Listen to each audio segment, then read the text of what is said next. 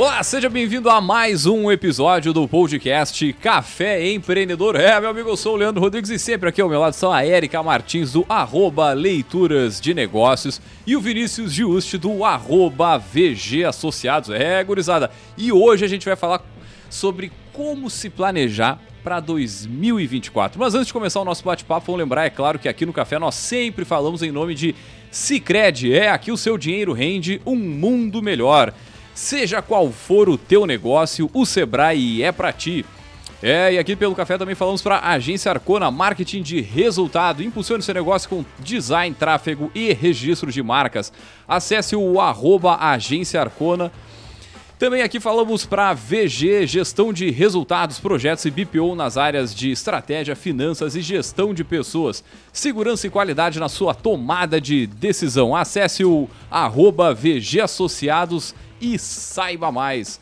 Fala pessoal, tudo tranquilo na Santa Paz, finaleira do ano chegando, ou melhor, 2024 cada vez mais perto. E aí vem aquela música da Simone, né? E o que você fez? Então, né? E aí, e o que você fez? E será que pode fazer diferente o ano que vem? Pode fazer mais? Pode fazer de, né? sei lá. Agora ele veio. Agora, Não, ah, não, não mas essa nem que época, complementar com essa essa- época ela mexe com a gente, gurizada. Eu acho, pelo menos.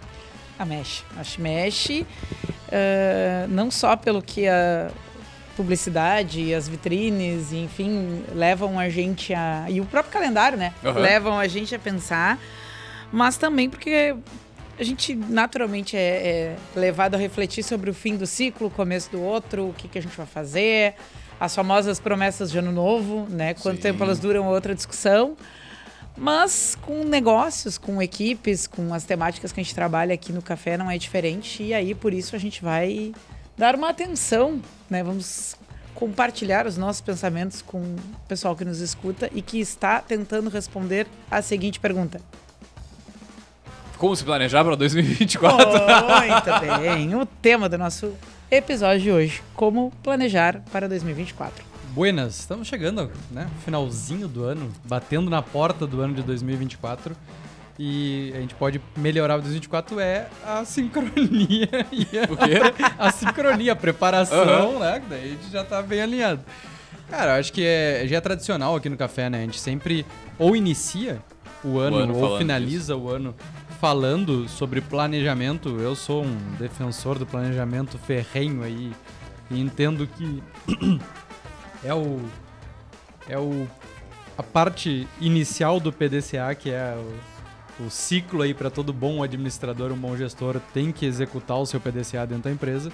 E aí o PDCA macro, né, que é o que a gente vai falar hoje aqui, é sobre esse primeiro planejamento, ou planejamento para o que vem pela frente. Mas ahn, como eu sou o cara também muito dos números, dos dados, né, contra fatos, não argumentos, para tu ter um bom planejamento, tu tem que olhar e ter certeza do que está acontecendo no passado e no presente. Então, não finalizamos o ano ainda, estamos nesses últimos momentos aí do ano. Tu sabe o que aconteceu nesse ano na tua empresa? Pausa dramática, assim, ó. Pô, essa aí vai pegar muita gente calça curta, vai pensar, pois é, né? É, eu Ou vendi eu bem, acho. eu acho que. Eu, é, aí eu vem, eu acho. acho que eu faturei bem. Dá para eu fazer um que- plano para 2024 sem ser baseado no que aconteceu em 2023? Ponto de interrogação. Porque acabou. a- Eu agora eu me sinto tranquilo para falar isso. Acabou a pandemia.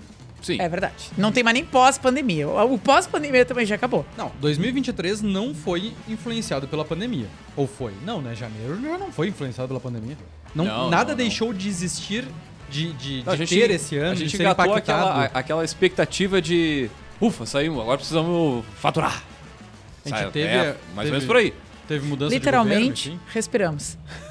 É. Coisa que na pandemia. Então, cara, já dá pra tu trabalhar num cenário mais, eh, entre aspas, previsível, né? De 2023 já fala a realidade da tua empresa. Óbvio que ela pode ser melhor ou pior, é, aquilo que, é isso que a gente vai debater hoje, mas não dá pra tu usar algum outro elemento a não ser que, né?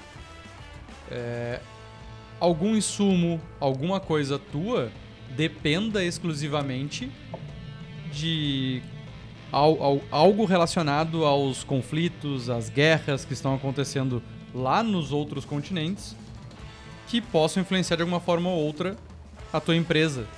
Aí eu acredito que sim, ok. Tem um fator externo, mas que também tem que ser feita essa análise, né? Tem que ser feita essa análise externa para ver tudo que pode influenciar para tu poder planejar o teu 2024 da forma correta, se precavendo dos problemas e entendendo o que, que tu tem que potencializar na tua empresa. Eu acho que esse é um, um fator muito importante. É, falando um pouquinho lá da FOFA, né, da, da SWOT, as ameaças, quando eu faço o planejamento estratégico de algumas empresas, é, eu vejo que um dos pontos mais difíceis dos empresários, dos gestores abordarem é o externo. É a oportunidade e a ameaça. Porque o interno, entre aspas, é mais fácil, é o nosso dia a dia. Tu conhece, de certa forma, É. né? Ah, o que é melhor, o que é pior. Tem mais chance de ter alguém. Tá baixo. Meu? Oi? É, levanta ele. Tá. Aí. Deu? Melhorou? Melhorou. Mas dá pra dar uma... Ah, com as questões do interno, tem muito mais chance de ter alguém observando ou alguém observando do que propriamente para o externo, né? São posições bem específicas que fazem naturalmente no dia a dia esse olhar para o externo. Mas as oportunidades ameaças é aquilo que nós temos que exercitar muitas vezes um, um papel até de, de. Cara, dar uma viajada, sabe? De dar uma, uma. uma voada um pouco mais alto e pensar, tá, mas será que isso vai influenciar de fato o meu negócio? Pô, a suba do dólar agora tem a nossa fonte inesgotável de bobagem lá, que são os Reels, mas ah, eu vi uma, uma moça, não fui atrás da informação de fato, mas falando a questão do. Acho que era do petróleo, né? Que, ela, que a maior parte do petróleo ele, do, lá do Oriente Médio ele passa pelo estreito de não sei o que, e que esse estreito tem um perigo de, de ser bloqueado por causa dos conflitos. Então é isso, a gente tem que dar uma viajada mais lá pra frente. Pô, os meus insumos, o que que depende de A, o que, que depende do B, o que, que depende do exterior, o que, que depende do interior, aonde pode ser um problema eh, que pode ter uma greve, que pode ter. Enfim, tu, Cara, tu tem que só- olhar pra esses cenários e entender o que, que impacta o teu negócio. Só no cenário político, e aí a gente tá no primeiro ano de um novo governo, ele já, por si só, já abre uma série de oportunidades, muitas vezes, né? Ah, e temos Eu- eleições agora, né? Exatamente, tem eleições municipais já no, no- no ano que vem. Então, cara, vou, te- vou dar um exemplo aqui, a, a Green Horse, a montadora que, pô, que eu comecei a vida trabalhando, ela, ela nasceu baseada numa política de governo federal, que era em cima do Pronaf. Então, era uma medida do governo federal de é, trazer mais maquinário agrícola para dentro do Brasil. Beleza, a empresa conseguiu é, executar um plano, se beneficiou dessa linha. E aí, veja só, é, a, a gente tá falando só, cara, foi uma linha de crédito que o governo abriu para poder financiar produto importado dentro da, da- do agronegócio. Agora, de- eh, esse é um exemplo, mas pega todo o, o- tamanho do Brasil do que a gente vende, do que a gente eh, compra, a quantidade de oportunidades. Agora, há pouco eu estava vendo uma notícia, por exemplo, do Minha Casa Minha Vida, as mudanças que o governo federal vai fazer no Minha Casa Minha Vida para as cenas dos próximos capítulos. Então, se não me engano, a, a- renda até 8 mil reais, vai poder comprar um imóvel sem entrada, por exemplo. Então tem. Isso assim, tá, tá sendo discutido, finalizado agora. Acho que os, os estados vão começar a se credenciar, o município também, para poder é, participar desse, desse formato.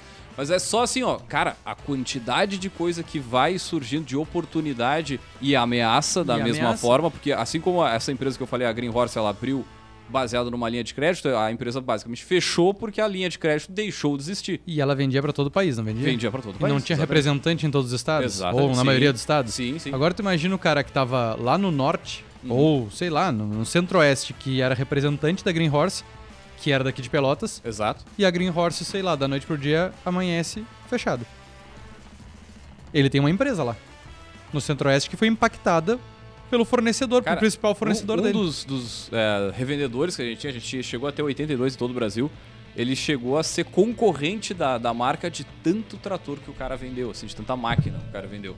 Então, e tá, e, e dentro desse exemplo aí, dá pra puxar a que- a questão ah, que é externo também, que tu não tem muito controle, que tá dentro dessa questão da fofa que tava trazendo aqui, né? Que é a questão do dólar. É, quer dizer, qual, qual é o valor do dólar hoje, daqui a um ano, além disso, as taxas de juros, né? Uh, daqui a pouco uma taxa um pouco mais subsidiada para um setor te possibilita fazer uma série de investimentos. Só que aí, se tu não te mantém informado, né, meu querido, aí vai ficar mais difícil tu acessar. O teu concorrente vai ficar sabendo a linha do BNDES, sei lá, do A, do B, do C, e tu não consegue organizar. Só que também para chegar no, na linha de fazer algo nesse sentido, tu precisa estar tá com a casa organizada e quem sabe uma meta para 2024 possa simplesmente se organizar a casa. E vamos ser sinceros, botar a mão na consciência de quem está ouvindo. Deve ter muita gente aí que não tá com a casa bem organizada, parte contábil, parte financeira, lançamento, recebimento, muitas vezes não sabe se ganha, se perde. E aí, partindo daí, cara, muitas vezes abre um horizonte. Outro exemplo que a gente teve aqui no dentro do café faz mais tempo, né? Mas foi o exemplo da, da Fruc, que acessou recursos do Pronamp, que também era um, era um programa do governo estadual aqui do Rio Grande do Sul na época, que deixava de pagar a, o ICM e convertia o ICM para investimento na própria, na própria empresa, tá? E depois tinha uma, uma, uma contrapartida, não vou lembrar quais as contrapartidas que a empresa teve que dar, mas tinha. Uma delas, por exemplo, geração de emprego, renda e tal, tarará. Mas é isso, cara. Primeiro, consumir, saber o que está acontecendo no teu mercado. Acho que essa lição é, é ela é para 2024 e acho que é para todos os anos que vão seguir a partir daí. E acho que hoje a gente tem mais acesso à informação para fazer isso, né? Uhum. Tem vários especialistas, gente uh, séria, comprometida de vários mercados usando os espaços das mídias para fazer as suas análises, uhum. para a gente tem que saber onde está a informação quente do setor que a gente atua. E também acaba sendo um desafio, porque hoje uma coisa que a gente sempre fala aqui no café, tem muita informação, tem muita fonte. Né? Tem o trabalho de separar o joio do trigo quando eu acho o influencer, principalmente, que hoje é uma grande fonte de informação para gente. Sim. O influencer que está falando sobre aquele mercado que eu atuo, que está trazendo aquela informação que eu preciso. Mas acho que uma vez encontrado né, esses, esses caminhos mais profissionais, mais sérios, é, é um atalho. Né? Uma forma de ficar por dentro de números, de fatos, de previsões, porque não dá para consumir tudo. A gente tem uma ilusão, bom, eu vou ler o jornal todos os dias, eu vou ler a exame todos os dias, eu vou ler. Não, achando mas... que, que é por aí que começa. Né? Eu... E às vezes não, não dá tempo Cara, nem de ler. Eu diria, eu diria o seguinte, né? Tem muita entidade de classe, vamos colocar assim, uhum. que representa diversos setores. Então, ah, vamos, vamos puxar os mais diferentão aqui que não se encaixam em nada nunca, que é os startupeiros. Cara, startupeiro tem ainda o que? Os parques tecnológicos. E aí tem o Parque Tecnológico Pelotas. Associação tem, Brasileira também. Tem. tem uma série de associações de entidades que promovem, que divulgam as oportunidades do setor aí, como, ah, desde lançamento de editais, dinheiro a fundo perdido. Aceleradoras têm as suas comunidades também. Aí tu vai pro setor da construção civil. Cara, tu tem uma série de sindicatos de construção civil, de imobiliárias. Aí tu tem uma riqueza de informação de networking que tu pode utilizar para absorver aquilo que mais te interessa. Porque é bem como o Eric falou, cara, hoje é um mar de informação. Muitas delas fake news, muitas delas ali com um achismo trouxa, mas tu sabendo pegar a, a, a entidade que tu vai trabalhar, cara, facilita muito. E daqui a pouco não precisa nem ser do teu estado ou da tua cidade, porque tem algumas no Brasil, se pegar da, da construção civil, cara, eh, alguns estados despontam muito no. Santa Catarina no, é muito legal. No desenvolvimento, então é, eu acho que esse recorte que a gente estava fazendo, assim, de acessar as informações. Primeiro a gente falou um pouquinho sobre pegar as informações que podem impactar diretamente o teu negócio. E agora a gente está fazendo um recorte de pegar informação de mercado uhum. para saber também como tu vai te posicionar no próximo ano. Porque vamos lá, o meu mercado está mostrando que vai crescer 10% para o próximo ano. O que, que eu quero para minha empresa? Não, o mercado está em retração de, sei lá, vamos lá, mercado de arroz aqui no, no, no, Rio Grande do Sul estava em média queda de 10%, se eu não me engano agora a previsão é de, de estabilizar, não vai ter queda, ou até vai ter aumento. Tá, mas o que, que eu quero para minha empresa? Porque eu não preciso seguir o mercado. O mercado pode cair, eu posso crescer. Uhum. Porque eu estou enxergando uma oportunidade que os outros diferente. não estão vendo. Fazendo uma entrega diferente. Então, Exato. essa informação de mercado é muito importante para eu balizar aquilo que eu quero pro meu negócio. Daqui a pouco, para tu fazer uma aquisição, pô, já que o mercado tá retraindo, cara, eu vou comprar um concorrente meu, porque ele já deve estar tá mais apavorado, batendo água na casa das máquinas, beleza, faço uma aquisição ali e faço diferente. E vou buscar o vendedor dele? Não, e se tu é. olha para ciclos do teu mercado, é muito difícil, né? O mercado não ter, não, não fazer essa oscilação, de ter seus tempos de retração. E tem muita gente que trabalha esses dados de forma profissional para fazer previsões. Então, uhum. né? Eu acho que esse é o ponto, sim trabalhar a informação a teu favor, mas sabendo o que, que tu quer extrair dela, né? Não pegar a, a informação a esmo, mas sim, tipo, cara, o que, que eu vou fazer com essa informação? Então aí eu vou atrás da informação que vai me dar esse embasamento. Porque, ok, eu pego lá, sei lá, compra. É, que acontecia muito, né? É, lá pelo PGQP a gente tinha muita questão de buscar parâmetros de mercado. Daí comprava lá a revista das 500 maiores empresas do, do Brasil, olhava lá liquidez corrente. Ah, a média é 2. Beleza, minha empresa tem que ser quanto? Cara, tu vai te comparar com quem? Com as 500 maiores? Quem é tu na fila do pão? E de que segmentos são essas 500 maiores? Que mercado atuam? Não, quem e é tu o quer te comparar com elas? Qual é o faturamento? Tu quer te comparar com elas? Ou não, tu quer superar elas porque o teu negócio permite isso. Não tem problema. Mas é, eu vejo muito esse. de- eh, Não é devaneio, mas. é, que a gente não tem essa, essa, essa barra ali do, do cara se, se. a régua ali de pra onde eu vou. Né? Eu quero me comparar com quem. Então acho que o primeiro passo é isso, é, é eu entender o primeiro ponto da minha empresa. E aí eu fiz essa provocação toda porque a maioria dos empresários não sabe nem o que querem com a sua empresa. Tu quer crescer? Qual é o teu principal objetivo com a tua empresa? É ganhar dinheiro? É dar lucro? É ter maior número de funcionários para essa empresa valer mais e eu vender? É ter maior número de funcionários porque eu quero dar oportunidade e quero desenvolver a, a- a minha comunidade local? Não, eu quero ter um impacto na sociedade, então eu posso ter funcionários em todo o Brasil. O que, que tu quer com o teu negócio? Essa é a pergunta de milhões. E que é por onde se começa essa questão do planejamento. Por mais que não vai ser a primeira resposta que vai surgir, mas é sempre o pano de fundo. É o onde eu quero chegar. A tua equipe sabe disso? Cara, e tu sabe isso da tua vida pessoal? Porque vamos lá, se o empreendedor, o dono do negócio, muitas vezes não tem essa clareza pra si, me corrija se eu estiver errado, a nossa psicóloga aqui da mesa. Cara, a- o negócio sofre uma consequência também nesse sentido, não é? É, eu. Não vou- tem muito como distanciar ser- isso aí, né? ser repetitiva numa coisa que eu venho falando há, há vários programas, né? Ah, tem uma infinidade de negócios no cenário brasileiro que são extremamente suscetíveis à ação do dono. É, por porte, por financiamento, por organização jurídica, por estilo gerencial, por uma série de coisas. Tudo que é da, da- da- do foro íntimo, digamos, do dono, está muito printado no dia a dia ali. A forma como se faz, a forma como não faz, a forma como que cresce, a forma como atende. Então, mais ainda a gente chega nessa questão, né? Será que dá mesmo para a gente pensar em desenhar, organizar e gerenciar um negócio quando o- o- a- no campo pessoal essa coisa não está organizada? Eu não acredito, parece sinceramente, eu não, não, não, não acredito. É, e todas as consequências disso, né? Porque tu, vai- tu pode ter consequências no teu relacionamento, pode ter consequências de várias esferas. Porque, vamos lá, eu quero que minha empresa cresça e aí eu tenho um benefício fiscal em outro estado. Tu vai te mudar para outro estado? A tua família tá preparada para te acompanhar para ir para outro estado? Ou a, ou a tua família sabe desse teu desejo? Teus sócios? Uhum. Eles estão dispostos a isso? As famílias dos sócios. A família e dos assim sócios. se vai, não. Porque quando a gente Vai fala longe. isso, é, tem uma enormidade de. A gente tá falando de Sim, ameaças, sim. oportunidades, enfim. Cara, a gente trouxe aqui o, o Lauber ainda esse ano, né? Que falou, ele Aham. foi pra outra cidade. Ah, beleza, é perto, ele consegue seguir morando em Pelotas, que é onde a gente tá. Mas e se fosse a 400 quilômetros de distância? Como é que tu organiza a tua vida em cima e se disso? para crescer tem que sair de onde está? Porque naturalmente acontece. Sim. Ainda mais se a gente falando, né, com as pessoas, não vou dizer de Pelotas, mas com as pessoas que nos escutam que são no interior. A gente sabe que muitas oportunidades para alguns mercados só estão nos grandes Ah, centros e que não é nem viável em termos de logística, para falar do raso do raso, manter, né, num, num ponto mais afastado. E aí? E outra, né, gente? Vamos lá, a gente sabe que tem muita gente que enxerga oportunidades de negócio, cria seus negócios, sustenta e, e dá certo, enfim. Mas não necessariamente a intenção da pessoa é permanecer naquilo ali. Ah, é, essa ideia de eu criei o morro agarrado para sempre, cada vez mais vem caindo por terra, porque cada vez mais tem oportunidade para muita coisa. Eu, eu quero levantar uma polêmica com vocês. Polêmica não, mas ah, quero saber a opinião de vocês sobre, sobre esse ponto. A gente falou agora, então.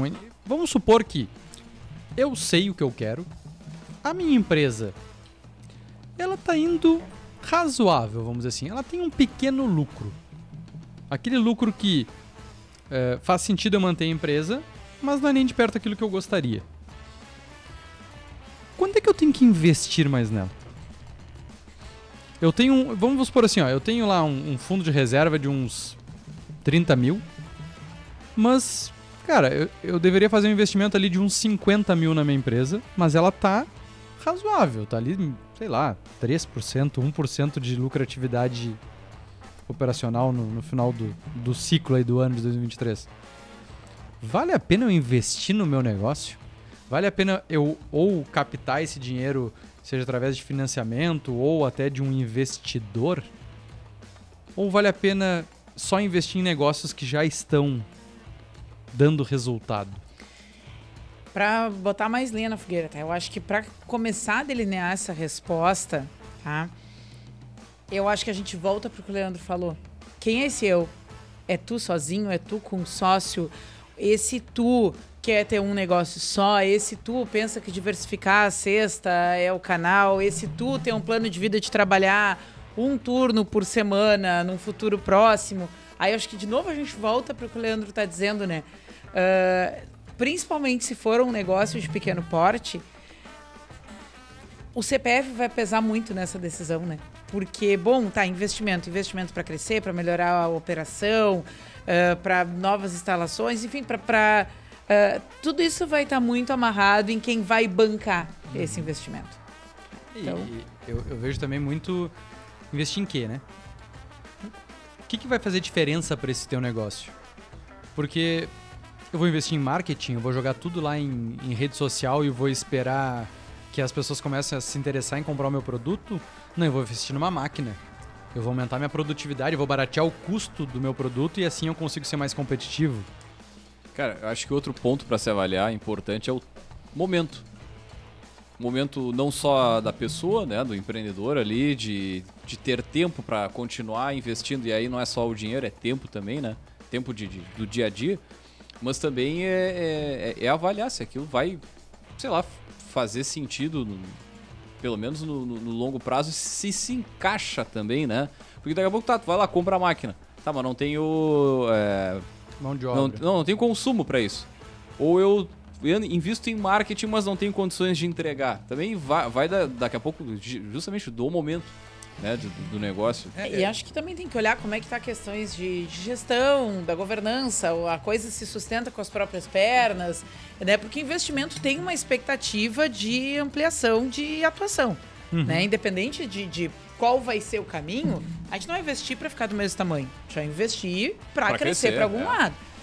É, eu ia entrar nesse, nesse ponto assim, ó, quando a gente fala, a gente tem bastante ouvinte nosso que é da, do ramo até de serviços, né? É, o investimento na tua empresa também pode ser um capital de giro para tu contratar pessoas mais qualificadas uhum. que mesmo por um tempo o teu negócio não suporte esse pagamento para elas. Então meu negócio está ajustado, que nem eu falei. O Leandro tem um salário de 10 pau por mês. Porra, 10 pau por mês? Na carteira dele, o que representa, né, um outro desembolso para quem tá empregando é, ele. Beleza, vai ser um custo lá. Opa, vai ser um custo lá de 15 mil. Uhum. Tá? 10 mil de salário, 15 mil de custo. É, não, mas eu só quis é. fazer esse adendo porque eu ainda vejo hoje em dia a gente fazendo conta de salário. Líquido.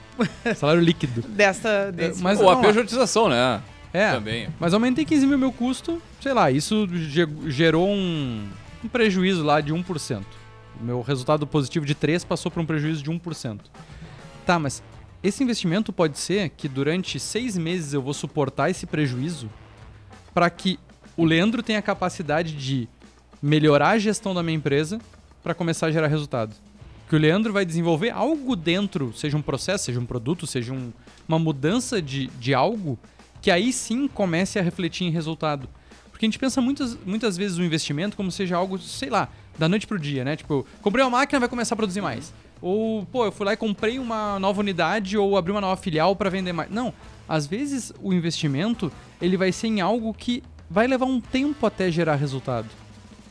E se tu não tem isso muito claro de quando eu quero gerar resultado com esse investimento, passou um mês, foi pro negativo, puta, errei. Fiz merda.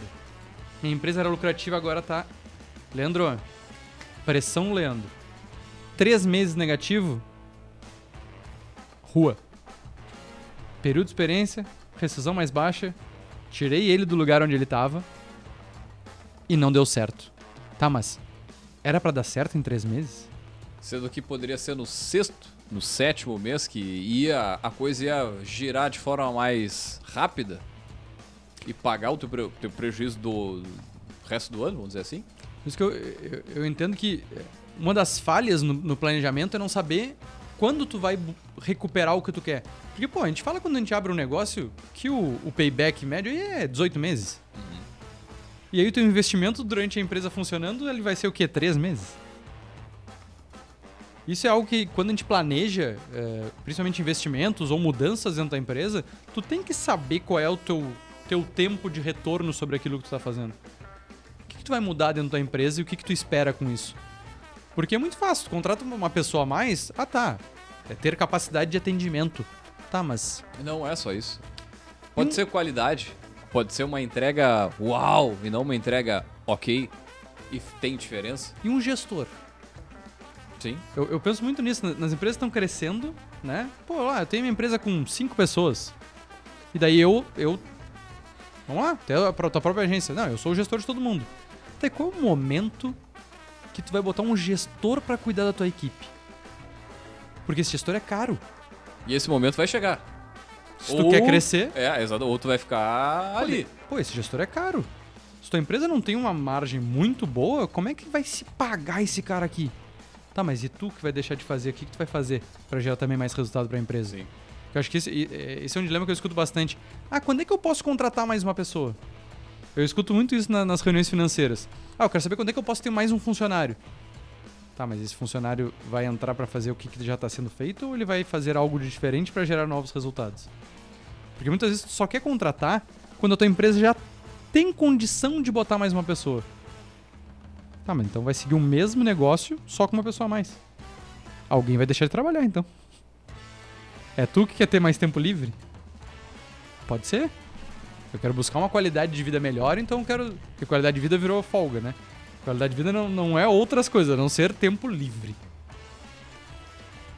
Tempo livre pra tu continuar preocupado com aquilo que não tá sendo feito, né? Esse Não, é o pior do negócio, o, né? O Vinícius levantou uma questão muito interessante, fica aí já no, na nossa lista de pautas, assim, né? Como se qualidade de vida e trabalho fossem ah, essencialmente antagônicos.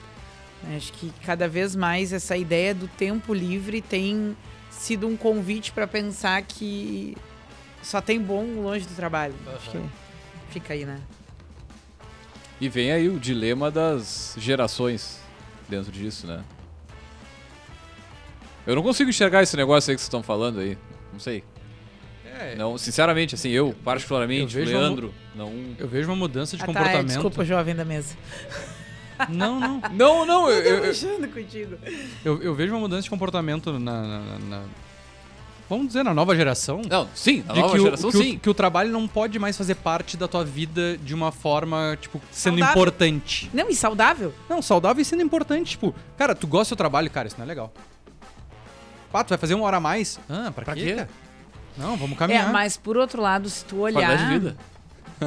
É, não, mas se tu olhar, tem muito ainda a ideia da, da, da desistência, ou da desconexão, ou da não perseverança em algumas carreiras, porque não representa. ah, eu acho que eh, tem uma ideia muito fantasiosa sobre o que, que é satisfação profissional Uhum. para as pessoas mais jovens. Sim. Muito ligada à ideia de que é nunca passar perrengue. Se passou perrengue é frustrante. Ah, não é bom. Aí. se é frustrante, então já é um trabalho Uhum. tóxico, ou enfim, né? Acho que isso, isso é uma coisa que tá um pouco. eh, Le- que precisa ser calibrado, digamos Vamos assim. falar, ó, língua. Levei uma mijada, não tô no lugar certo. Quem? Que isso? Meu chefe vai me dar uma mijada? Nem meus pais fazem isso. Ah. Pausa dramática aqui. Porque tá, tá, eh, tá, tá, tá vindo uma onda por esse sentido, né? De. Eh, não é mais o, a mesa de ping-pong, não é mais o chocolatinho, a Coca-Cola, não é mais isso que. Porque eles não Tá querem mais. chegando a hora dos mais experientes, Vinícius. É isso? Não, porque, é, porque a gente fazia muito uma extensão da casa, né? A gente tentava virar um ambiente agradável pra Aham. todo mundo pra. Ah, se ele tiver que ficar até mais tarde não tem problema, que é muito legal. Eles não querem mais isso. Isso não é mais importante pra eles. Eles não querem mais que seja uma extensão de casa ou um ambiente divertido. Eles querem ir lá trabalhar e deu. Ponto. E pra nossa geração isso é muito difícil. Sim. Porque a gente aprendeu a. Porra, vamos trabalhar num lugar massa, cara. Não, e a Meu gente trabalho e minha aprendeu vida. também que o certo era dar muito a mais. É? É que o mínimo era dar muito a mais. E É, que não- Isso caiu por terra. É. Isso não, não tem, não, isso não nem conecta com, com o que as pessoas mais novas vêm buscando ou pedindo do trabalho. E querendo ou não, a, a nossa geração é quem é quem são as lideranças atualmente, né? Sim. E aí tu trabalhar com uma equipe assim, pra ti uma ruptura de tudo lindo que tu fez pra tua empresa, porque tu também idealizou aquilo e tu teve uma voz ativa de ser assim a tua empresa. E pô, os caras não gostam disso, estão de sacanagem. Não prestam. E aí como é que tu planeja o futuro da tua empresa olhando esse cenário, sabe? Tá, mas minha empresa vai ser pra quem? Vai ser de que forma?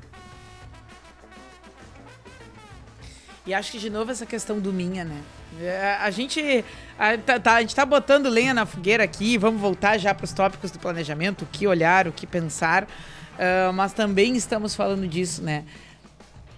Cada vez mais possível, viável e legítimo pensar em, eh, em criar algo que é para existir.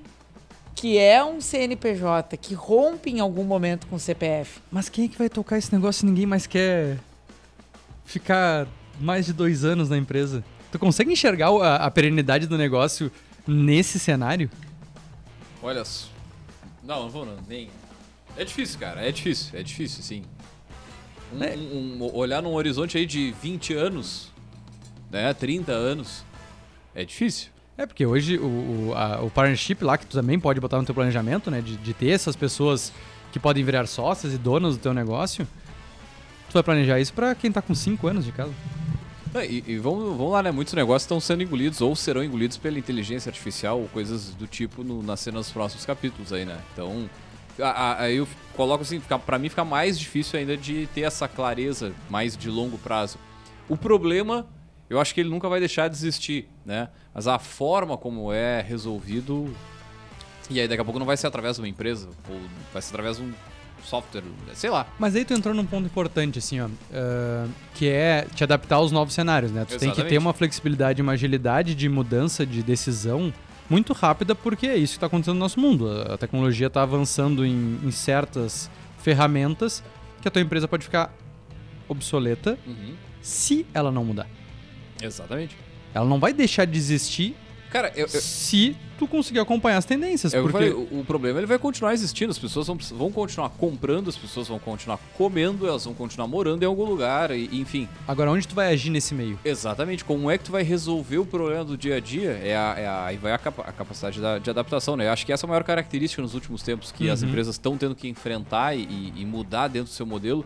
A- acho que um pouco antes da pandemia a gente vinha com aquele modelo da das empresas maiores tentando se aproximar das startups e dizendo assim: ah, eu tenho que comprar uma startup para ser, para estar dentro do mercado, para estar no jogo ainda. E ainda uns eventos que a gente foi ouvir isso diversas vezes, e ainda é algo que, que se ouve.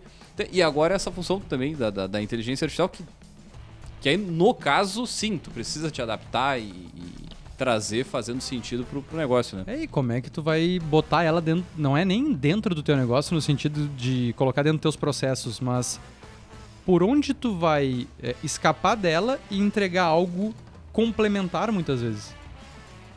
Porque tu vai competir com ela, tu não vai competir, esquece. Competir não, mas tu tem que ver o que, que tu agrega, ou o que, que tu te diferencia, ou teu foco vai ser aonde ela não vai chegar. Porque até hoje a gente tem gente instalando antena ah, substituindo as parabólicas. Ainda existe um mercado para isso. Porque se ninguém mais instalasse antena, e daí vem o Elon Musk com a internet dele lá, Não precisa que de tu tem nada. que instalar uma antena. Tá, não, mas tu só, mas tu só crava ela e É. ela se puxa sozinho ali, É, né? mas alguém teve que fazer o componente da antena, alguém ah, teve. sim, sim, sim. É, é o que eu falei, os problemas eles vão continuar existindo. O problema da comunicação, o problema da, da, da conexão entre pessoas, ela vai existir. Só que daqui a pouco não vai ser pelo Instagram, Uhum. ou pelo celular, ou pelo WhatsApp, vai ser de uma outra forma, né? Não dá pra dar uma de mãe de Ná aqui e dizer que vai ser assim, que vai ser assado, que... Não mas dá. assim, a Inclusive, né, inteligência artificial, Desconfiem das mães de Ah. nada aí. Possivelmente são umas falas mais assodadas aí do que propriamente embasadas em. Mas o que a gente pode dizer, cara, é que a inteligência artificial ela já é uma realidade, ela já tá funcionando, a gente já utiliza, provavelmente vocês já compraram, já interagiram com alguma forma de, de inteligência artificial, mesmo que daqui a pouco tu não vai te dar conta, mas o comercial que tu viu na TV, sei lá, da, da- na Globo ali, ele foi escrito com a ajuda da inteligência artificial, uma que- imagem, um vídeo e assim por diante. A Elis Regina aí da Volkswagen, Não, eu ia né? dizer, com certeza tu já recebeu um e-mail que tu acha que foi alguém que escreveu e não foi. Tu já conversou com alguém que tu acha que era uma pessoa Então, e não era. É. A Porque tem uns que tendência dizem, aqui é o chatbot, papapá. Outros, não, aqui é a fulana. Então, Aham. Cara, e a tendência é continuar crescendo. ouçam, não é diminuir. ouçam o nosso episódio sobre inteligência artificial. Exatamente. Ah, e que foi muito legal, tive feedback que gerou um contrato pros gurizes Porra. de, de consultoria em outro estado de uma ouvinte nossa. Diga-se de passagem, um baita episódio, né? Uma baita bússola pra começar a entender o que, que é. É, e no momento certo, né? No momento que tem muita, tinha muita gente buscando essa, essa informação, né? Agora eu queria levar o nosso, nosso papo para dois, dois assuntos aí correlatos. Que é. A gente falou de externo, vamos falar um pouquinho de interno, né? Então, pra gente planejar o nosso negócio, planejar o nosso 2024, a gente também tem que olhar pra dentro. O que, que tá dando certo, o que, que tá dando errado. E eu, eu queria eh, convidar os empresários, os ouvintes, quando, vão, quando forem fazer o seu planejamento, cara, escuta a tua equipe. Traz o, o- teu povo pro- pra conversa. Seja através de um Google Forms, seja através de uma conversa one-to-one, né? Cara, conversa com a tua equipe pra entender o que, que eles acham que tá bom, o que, que tá ruim. É eles que dominam o dia a dia. Não adianta. Ah, mas vai vir um monte de coisa. Vai, filtra o que tu quer. Tu não vai seguir tudo que tá dizendo ali, mas entende. Até pra tu cruzar com as tuas. E ver se faz sentido. E aí eu ia, ia puxar o, o segundo ponto, pra vocês Uhum. falarem um pouquinho sobre, que é... Faz esse mesmo exercício com alguém de fora da empresa. Não precisa ser o consultor ou o mentor A, B ou C. Mas pega alguém com o mínimo de conhecimento possível de, de negócio. Pode ser o teu amigo que também tem um negócio. E pede pra ele falar os pontos fortes e fracos do teu negócio. Que ele seja consumidor ou que ele conheça. Traz, traz uma voz de fora. E faz esse exercício também pra ver o que, que vai estar conflitando e o que vai estar corroborando uma coisa com a outra. Tô refletindo aqui no caso, mas, cara. Então, cara, eu acho que eu acho uma das coisas mais poderosas que a gente tem é justamente quem trabalha contigo, são teus colaboradores, né? E vamos dizer assim, tem muito negócio que funciona remoto, muitas pessoas que são negócios é, funcionam híbridos, mas acaba de certa forma, sei lá, tendo um certo distanciamento. Então, é uma oportunidade de ouvir, onde tu pode trazer a galera mais pra perto, a pedir ajuda para justamente planejar o ano que vem e a partir daí ter até mais a participação efetiva, né? Então acho que tem vários pontos legais nisso que tu traz assim, porque não adianta. Tu, a, a empresa ela funciona através dos colaboradores, né? Então é, acho que é, que é fundamental. E o outro ponto ali acho que é muito legal também. E, mas até vou dizer o seguinte, cara, conversar com gente de fora, de, de- de, digamos, de outros mercados para trazer um pouco de, de conhecimento, um conhecimento um pouco diferente, assim, né? A parafraseando o, o- um dos últimos palestrantes lá do Gramado Summit, o, o Oliveto, Washington Oliveto, cara, ele disse, não, pra ter ideia, pra desenvolver as campanhas publicitárias, eu não fico conversando com outros publicitários. Eu fico, eu converso com o Zeca Pagodinho, eu converso com, tipo, com artistas, com é, pessoas da música, e a partir dessa conexão é que eu consigo criar. Eu não consigo criar saindo pra jantar com outros publicitários ali, que a gente vai ficar falando de publicidade e vai ser uma publicidade exatamente igual a, a que vem sendo feita. Então eu acho que tem uma, uma certa riqueza nesses dois pontos por isso, assim, né? E acho que tem um desafio maior que é se colocar na posição de ouvinte. Boa! né? Que é eu deixar o outro falar sem necessariamente reagir. É. É, eu estar preparado para ouvir coisas que divergem do que eu penso, para o outro poder dar interpretações e falar coisas que não é como eu enxergo, é, que não Vai é. falar do teu bebê, É, né? Porque Exatamente. querendo ou não é um filho. é um exercício que transcende o profissional. Não é só da empresa que estamos falando. Esse, não, esse assunto não é sobre a empresa, que é a trend do momento agora, né? Esse assunto não é sobre. E até pra buscar o engajamento dessa equipe depois que tu vai implantar as coisas. Sim. Porque quando eles participam do diálogo e, e tu envolve eles, é, quando vai implementar algo, pô, isso aqui tá acontecendo porque nós sugerimos ou porque nós participamos. É mais fácil também, né? É, tu buscar. E, o- Cleandro comentou sobre uh, a, a fala do Washington Oliveto. É, é muito interessante porque tem alguns exercícios que falam, né, que o ócio criativo, né, que quando tu tá não pensando sobre aquilo ou quando tu tá fazendo uma atividade totalmente externa, te vem insights muito interessantes sobre aquilo que tu tá buscando. Então, não dá pra tu ficar na pressão também por respostas. E quanto mais tempo tu te envolver no teu planejamento, mais tempo tu tem pra achar respostas melhores. Tu planejar em uma semana a tua empresa o 2024? Ah, não, pô, meu planejamento tá em dia. Não, tá aqui, ó, tô entregando pro pessoal um planejamento.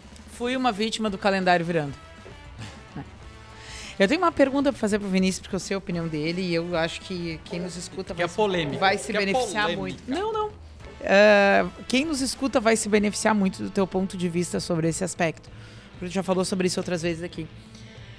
Como ah, fugir da cilada de criar muitas metas, muitos objetivos e muitas métricas para o ano que começa.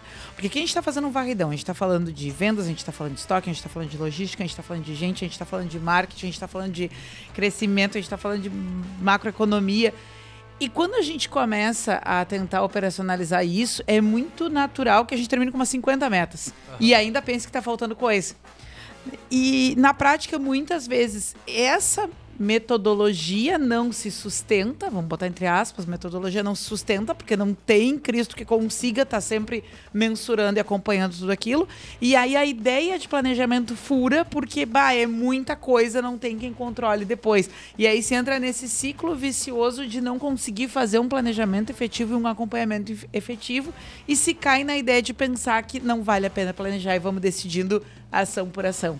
né? Então, como é que tu ah, orienta os teus clientes? Como é que tu faz isso na empresa? Qual é a tua visão ah, de, de recursos, estratégias para fugir dessa ideia de um planejamento como algo tão grandioso que na prática não dá nem para mensurar e acompanhar? É, eu acho que cada colaborador tem que ter 15 indicadores. Aquele E que todos acaba, os dias ele tem que alimentar quando chega acaba, e tem que fazer um pitch no final da semana. acaba a expectativa do tipo, o que que tu... Não, eu acho que tem que ter 300... não. É, cara, é, eu venho trabalhando em alguns clientes e até internamente na VG. Algo que eu acho que é bem interessante, assim, é, é tu entender... Tá, vamos pro primeiro passo, né? Como é que tá o organograma da tua empresa? Primeiro ponto, eu acho que é isso, assim, ó, como é que tu estrutura a organização?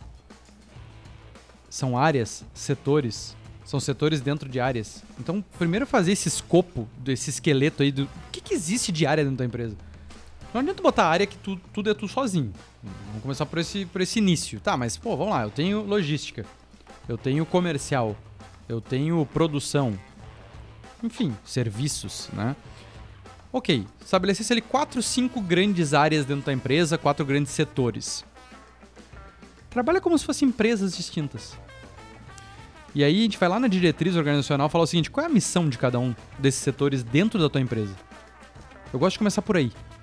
Por que, que existe o financeiro da tua empresa dentro? Ah, é pra garantir a sustentabilidade do meu negócio. Beleza. Como é que tu garante a sustentabilidade do teu negócio? Vamos trazer para um indicador. E aí tu estabelecer um a dois indicadores que fortaleçam a tua missão. Que, que, que façam tu saber que tu tá nesse sentido, nesse caminho. Tu tá garantindo que tu tá alcançando isso. Aí é o principal. É o principal para tu saber como é que estão as tuas áreas e setores. Se essas tuas áreas e setores estão corroborando para os teus indicadores master, ou já estão ali os teus indicadores master, é isso que tu tem que controlar. Estrategicamente. Depois tu vai desdobrar isso para função, né? Porque cada dentro do setor vai ter ali duas funções, três funções, uma função. Tu vai poder abrir um pouco mais indicadores, mas esses são os essenciais. Não adianta. É óbvio que se a gente cair lá para o financeiro ou para uma gestão de negócio, a gente vai falar que tu tem que ter a lucratividade operacional, tu tem que ter o, o ponto de equilíbrio, tem que ter a liquidez, a rentabilidade do teu negócio. Mas como é que tu tem isso? qual é a margem do teu principal produto? É para isso que existe.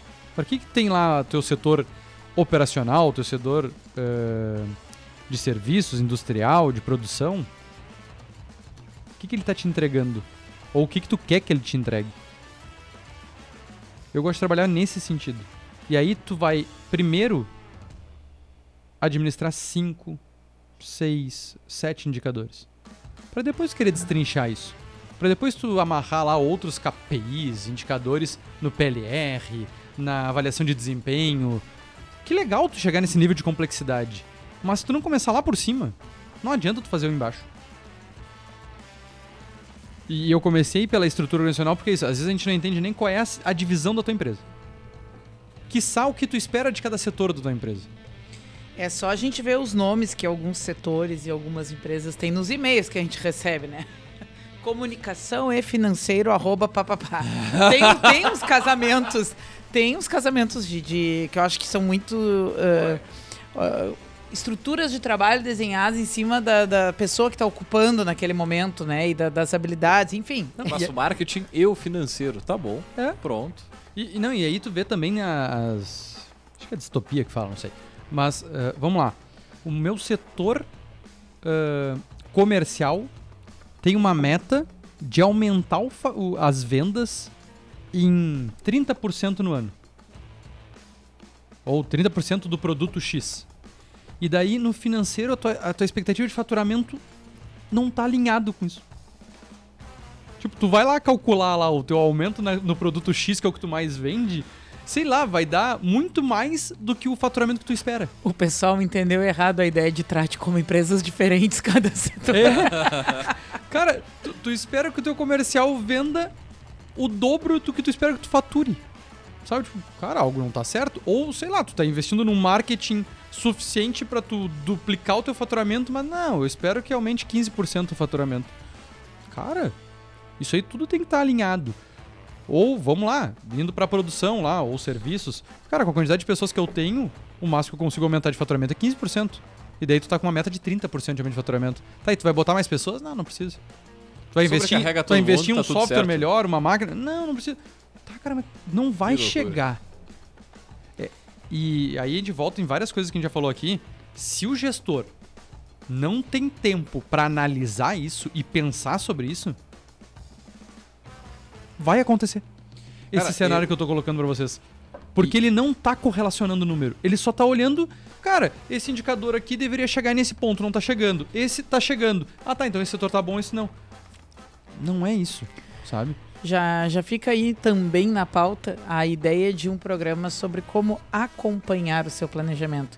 Né? Porque a gente acaba transitando entre um terreno e outro. O como elaborar, que é a nossa proposta aqui, é, já não é pouca coisa, né? Mas já nos convida a pensar no próximo. Eu também não Quem posso elaborar eu... algo que depois eu não consiga acompanhar, que eu não consiga mensurar. Eu não vendo mais planejamento estratégico sem acompanhamento anual. Eu não faço mais projetos de só um planejamento estratégico, porque não dá certo. Se não tiver a cobrança de alguém, do consultor ou do mentor, uh, acompanhando esse projeto e o gestor uh, entendendo que pelo menos uma vez por mês ele vai ter que apresentar esses números, porque o fechamento também de um, de um, planejamento estratégico vai ser os KPIs, vai ser lá os principais indicadores. Então, pelo menos os principais indicadores da empresa tu vai olhar uma vez por mês. Tia, se o cara não sabe nem. Primeiro, ele não sabe nem se ele está gerindo esses números. Segundo, ele não está sabendo nem como, por que que tá acontecendo, porque isso é um outro ponto. Se a gente vai falar sobre indicadores, é, cara, não importa tu alcançar o indicador, tu tem que saber como. para tu repetir. Porque senão tem um, um, um, mês ou um período muito bom que tu não sabe nem por que, que aconteceu. Mas aconteceu. Ah, sei lá, o meu principal concorrente quebrou, beleza. Tá, mas no outro trimestre abriu um novo concorrente. Tá, e aí? Tu acha que tu vai, vai seguir fazendo os números mágicos que tu tá fazendo? Ou teve alguma mudança de lei que foi por isso que mudou? Tá, então, na verdade, tu era pra ter aumentado 50% do teu indicador e tu fez 20. Ah, não, mas eu fiz 20 a mais, tá ótimo. Não, cara. tu deveria fazer muito mais. Teu concorrente vai te engolir. Contato em VG. Não, é, é dá, dá, dá, muito assunto sobre planejamento. Primeiro, eu, eu falei, eu gosto muito de, desse tema e eu acredito muito no, na ferramenta, mas também é, eu vejo que poucas empresas fazem. E aí é, é muito aquelas troças de, cara, vai indo. Principalmente se tá bom. Sabe? Isso é uma coisa muito comum no financeiro, não só no planejamento, mas também no controle financeiro. Enquanto dá lucro, Tá tranquilo. não precisa controlar tanto. Não precisa saber isso. Ah, tá dando resultado. Foco nas vendas. É, foca naquilo que é mais importante. O planejamento é a mesma coisa. Enquanto as coisas estão fluindo, estão acontecendo, pra que eu vou perder tempo pra parar pra planejar? Cara, Cara, eu vou, vai ser engraçado, né? Eu, se eu tava conversando com o cara no Uber agora. Vim de Uber pra cá hoje. engenheiro ele? Não, Ele É. era engenheiro? eu acho que era empreendedor, assim, né? Porque a, a- o, o cara tava falando exata, exatamente nessa, nessa linha. De, diz, cara, não, não adianta tu ter, o- né, desenvolver o teu negócio primeiro se não tiver, claro, ali como a gente falou, é, todo o desenvolvimento de objetivo, de estar planejado e tal, mas assim, tem um negócio que, que ele me falou que eu fiquei mar, ficou martelando na cabeça. Quem começa pequeno ou quem tem muita dificuldade no início do seu negócio acaba tendo um, digamos assim, um certo foco maior nesse tipo de controle. Então, se tu teve problema, se tu teve prejuízo seis meses, sete meses, tu aprende, de certa forma, a cuidar melhor dos números, né? Se tu teve um, um momento ali de, de mais de sufoco, via de regra, né? Não é, não é regra, mas, mas enfim, cara, acaba que tu tem uma atenção um pouquinho diferente, né? E, e as empresas também que começam pequenas, elas vão se estruturando ao longo do tempo para ficar grande. E esse, e esse é outro ponto, né? Se tu tiver isso claro, facilita agora tu começar né, a- a olhar a, a parte das finanças e nunca desse uma olhada assim tão criteriosa, nunca tivesse problema nisso, talvez não faça tanto sentido, talvez não, não seja assim algo que te. que, que tu vai botar tua atenção, tu vai botar tua atenção lá no, no comercial, cara, vou botar todo o foco aqui para vender mais, para fazer mais dinheiro, para faturar mais, mas não vai olhar essa. Porque nunca deu problema, tá sempre tranquilo. É, e vou até além, assim, ó. Até pra tu saber que tu tá realizado. Quanto é que tu sabe que tu tá feliz com a tua empresa? Se tu não controla. O qual número? é a tua expectativa pra saber se tu vai estar feliz, né? É, porque, pô, a tua empresa tá, sei lá, tá com faturamento muito maior que ano passado. Tu tá com um lucro muito maior que ano passado. E por que que tu não tá feliz, cara? O que é a felicidade? É, não, eu, Ai, ai, ai. eu tá, olha aqui, ó. Eu, eu, Não, eu vou- mas eu vou é- até, eu vou até pro lado emocional ali, de tipo, cara, porque daí tu tá te cobrando, tá cobrando teus funcionários horrores, tu tá gerando um estresse, sendo que, cara, tá tudo bem. Cara, tua empresa tá indo E se super pro bem. planejamento É, de tem que 2024 saber o que tu que é não, o bem, tu não né? quiser crescer também, tá tudo bem. Claro. Só que esteja E, gente, claro isso, E né? vamos lá, manter não é a maior barbadinha do Não, mundo. não. A gente fala como se já fosse, pô, cheguei aqui, aqui permanecerei, né? Pessoal, estamos indo para adiantar da hora. Uma consideração final de cada um sobre o tema, como fazer o seu planejamento para 2024, para podermos avançar para os nossos quadros. De um jeito ou de outro, planeje. Esse é o meu recado. Tu fazendo ou não fazendo, o ano vai passar igual. Só que a diferença é que tu pode buscar algo ou fazer com que toda a galera que trabalha contigo, todo busque esse objetivo, essa, esse, seja o que for aí, ou não. Fica cada um puxando para um lado. O tempo passa, coisa não acontece. A Simone vai cantar de novo o ano que vem. Independente dela estar Indep- viva é, ou não. a, a música vai, cantar. rolar e aí? E aí, querido?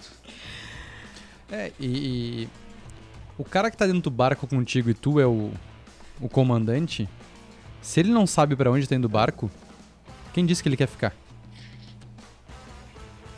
Pô, essa aí é.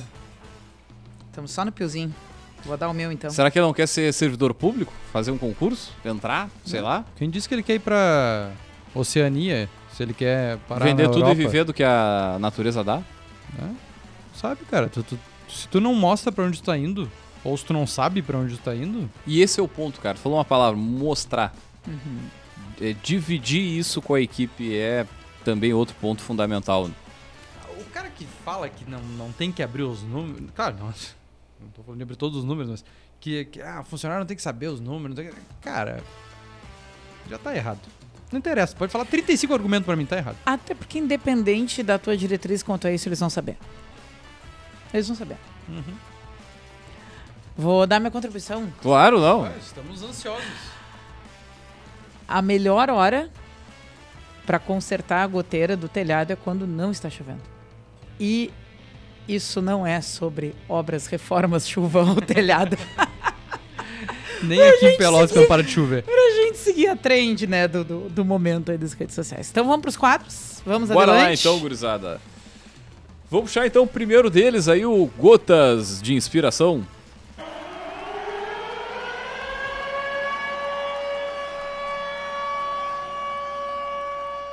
Optar por fazer o que se ama torna o caminho mais prazeroso, mas não mais fácil.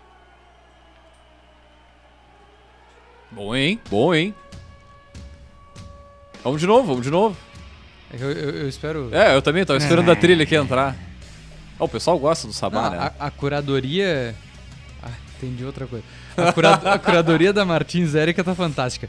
Optar por fazer o que se ama torna o caminho mais prazeroso, mas não mais fácil.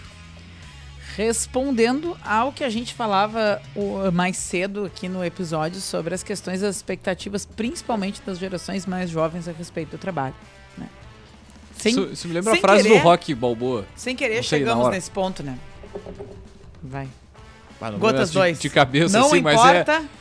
é, é, Era algo do tipo.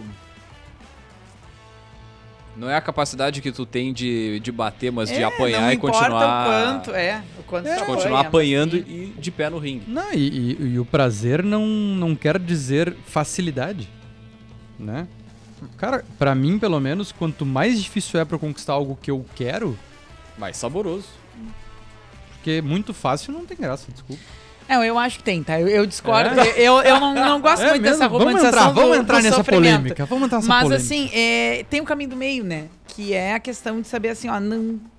Como já diria Martinalha, ninguém tem nada de bom sem sofrer. É alguma coisa nessa linha. Não adianta, porque é, quando a gente é levado a pensar algo diferente disso, a, a nossa, as nossas projeções, as nossas fantasias mais íntimas vêm à tona no sentido de que vai ser muito fácil e eu vou fazer isso aqui com a mão nas costas, dois olhos fechados e, sei lá, cantando uma música em alemão. Entende? E acho que, que isso fala muito sobre a dificuldade que a gente tem muitas vezes de eh, suportar o processo. Né? Que é viver o dia a dia que precisa chegar até a, a- a coisa em questão. Então, me parece que isso, a gente tem que ser realista quanto a. a- Tá, mas da onde veio essa, essa frase? Esta frase vem da nossa estante de Ah. hoje. Pedi- eu vou pedir duas ajudas para esse senhor. Primeiro, para ele falar sobre quem escreveu, porque ele vai falar melhor que eu. Pô, então, o grande Kiko Loureiro, guitarrista do Angra e diversas outras bandas. Ah, acredito que ele auto- atualmente toca com o Megadeth, pô, outra banda de metal. Ou o Douglas conhece, né? Douglas? Pô, é espetáculo. Enfim, cara, uma história que acho que. Vou deixar tu comentar ali, Colocou- mas colocou a. pra câmera. É, a nossa dica de leitura de hoje é um livro chamado Negócios para Criativos. É, e o que, que é a proposta?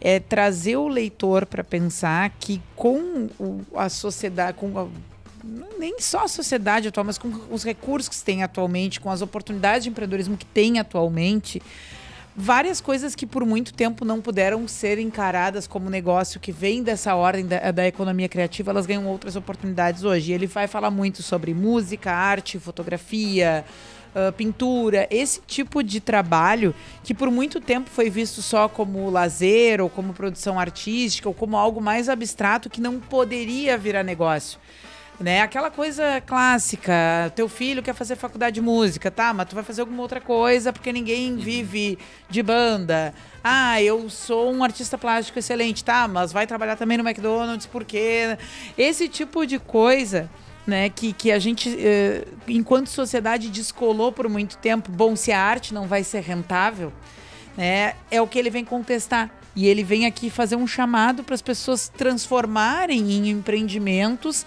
coisas da ordem do criativo, coisas da ordem da arte. Né? E, bom, como o Leandro falou ali na apresentação, é uma pessoa que tem trânsito, né? que tem bagagem por isso, e ele vai dar uma amarrada aí com conceitos de gestão, com visões sobre empreendedorismo, sobre como elevar essa ideia do artista que empreende, da arte como negócio, que ele vai vai falar mais do ponto de vista da criatividade, né, para não fechar tanto assim. Uma Muito leitura legal. bem, bem, bem legal.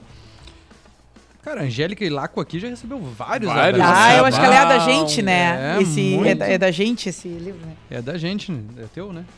É, de 2021, né, o livro, e são 224 páginas. Fiquei muito interessado em, em lê-lo. Bem diagramadinho também, Eu já ia dizer, bonitinho, colorido, diagramado, espaçamento largo, então... Show de bola, baita dica de livro aí. E, pô, esse guitarrista também vale a pena ouvir, cara. É um dos maiores guitarristas do Brasil. Toca um absurdo. Tá numa hoje das maiores bandas de metal do mundo, então, pô, bacana ver uma, uma produção. O cara brasileiro, né, que é mais legal também. E que tem muita, muito trânsito no show business, vamos dizer assim, né? Muito que bem. Show de bola então, gurizada. Vamos encerrando então mais uma edição do Café Empreendedor por aqui. Agradecer a presença de quem nos acompanhou durante todo o programa aqui. Também lembrando, é claro, que aqui no Café nós sempre falamos para Cicred, aqui o seu dinheiro rende um mundo melhor. Também falamos para Sebrae, seja qual for o teu negócio, o Sebrae é para ti. Também falamos para a Agência Arcona Marketing de Resultado, impulsando seu negócio com design, tráfego e registro de marcas. Acesse lá no Instagram no arroba Agência Arcona. Também falamos para VG Gestão de Resultados, projetos e BPO nas áreas de estratégia, finanças e gestão de pessoas. Segurança e qualidade na sua tomada de decisão. Acesse o arroba VG Associados e saiba mais. Muito bem, gurizada, nós vamos ficando por aqui. Deixar um grande abraço e até o próximo episódio. Valeu!